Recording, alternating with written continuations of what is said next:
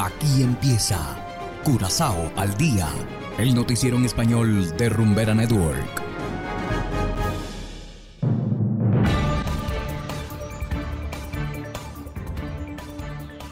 Muy buenas tardes, estimados oyentes de Rumbera Network 107.9 FM. Asimismo, saludamos a quienes nos escuchan en formato podcast a través de noticiascurazao.com. Hoy es martes 17 de enero de 2023 y a continuación los titulares. Dos nuevas muertes por COVID-19. Economía de Curazao crecerá 1,2% este año. Reportan nueva fuga de indocumentados. Y en internacionales, protestas no se detienen en Perú pese a llamados del gobierno. Esto es Curazao al día con Ángel Van.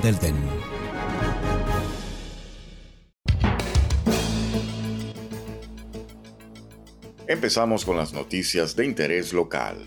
La semana pasada, dos personas fallecieron por los efectos del COVID-19.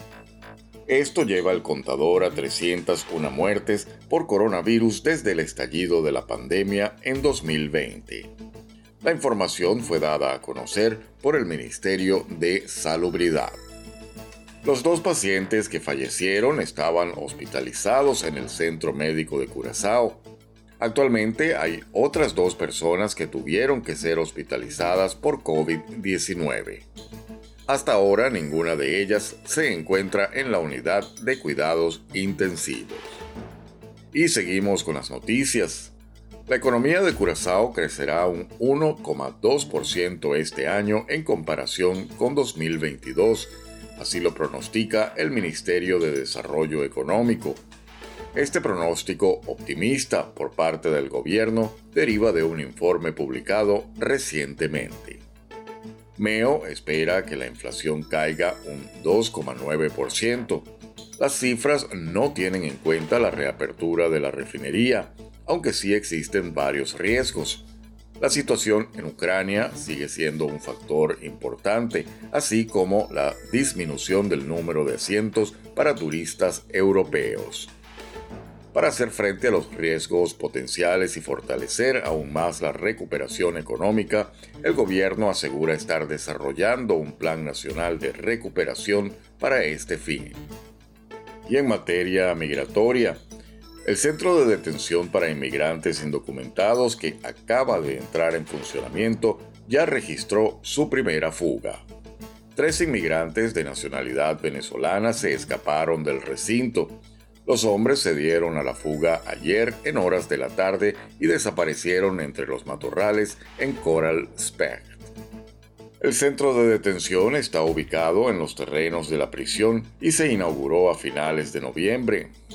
Las renovaciones fueron financiadas en gran parte por los Países Bajos. Anteriormente los inmigrantes indocumentados eran recluidos en lo que se conocía como el baragdi ilegal, en condiciones consideradas violatorias de los derechos humanos. Hacemos ahora una pequeña pausa y enseguida volvemos con más de Curazao al día. Curazao se mueve con 107.9. El día que te conocí, lo sentí, me dejé llevar, me morí, reviví en el mismo bar. You got me so intoxicated. It's the love I've been waiting. For me, you so meant to be. It's just the start of a story. Rumbera Network. Llega a activar tu primer sentido. Tú y yo los dos juntitos frente al mar. Sé por dónde quieres ir a parar. 100% Latino Mix. No tiene rival. Ni lo intenten. Jamás nos llegan. Continuamos ahora en el ámbito internacional. Perú inició la semana en medio de nuevas protestas contra el gobierno de la presidenta Dina Boluarte. Desde el fin de semana, la capital, Lima, se sumó a las ciudades en estado de emergencia. Néstor Aguilera nos actualiza la situación en el país sudamericano. Adelante. Pero así como pido perdón El gobierno de la presidenta Dina Boluarte enfrenta una nueva semana de protestas, a pesar de los intentos fallidos por detenerlas o al menos calmar los ánimos de cientos de personas que exigen su renuncia. En la ciudad de Lima rige el estado de emergencia desde este domingo, una medida que está vigente en Puno, Cusco, la provincia constitucional del Callao, la provincia de Andahuaylas y el departamento de Apurímac, entre otras jurisdicciones. Como presidenta, como madre y como mujer apurimeña, Entiendo y comparto su indignación, tu indignación. El Estado tiene una gran deuda con el país. En su más reciente aparición, la mandataria reconoció haber recibido un país polarizado y enfrentado, donde dijo existen sectores extremistas que buscan generar el desorden y el caos. Con claros intereses subalternos, destruir la institucionalidad y la democracia y pretender ganar a río revuelto. La principal preocupación de organizaciones de defensa de derechos humanos radica en el elevado número de víctimas mortales como consecuencia de la acción de la policía y las Fuerzas Armadas para enfrentar las protestas. Se reporta medio centenar de muertes desde la llegada al poder de Boluarte. El esclarecimiento de estas denuncias es algo a lo que las investigaciones que se realicen deben darle la máxima prioridad y esclarecer así lo ocurrido. El presidente del Consejo de Ministros, Alberto Otárola, expresó este lunes que el gobierno está empleando múltiples estrategias para establecer puentes de diálogo con las regiones de Cusco y Puno, algunos de los principales lugares donde se concentran las protestas.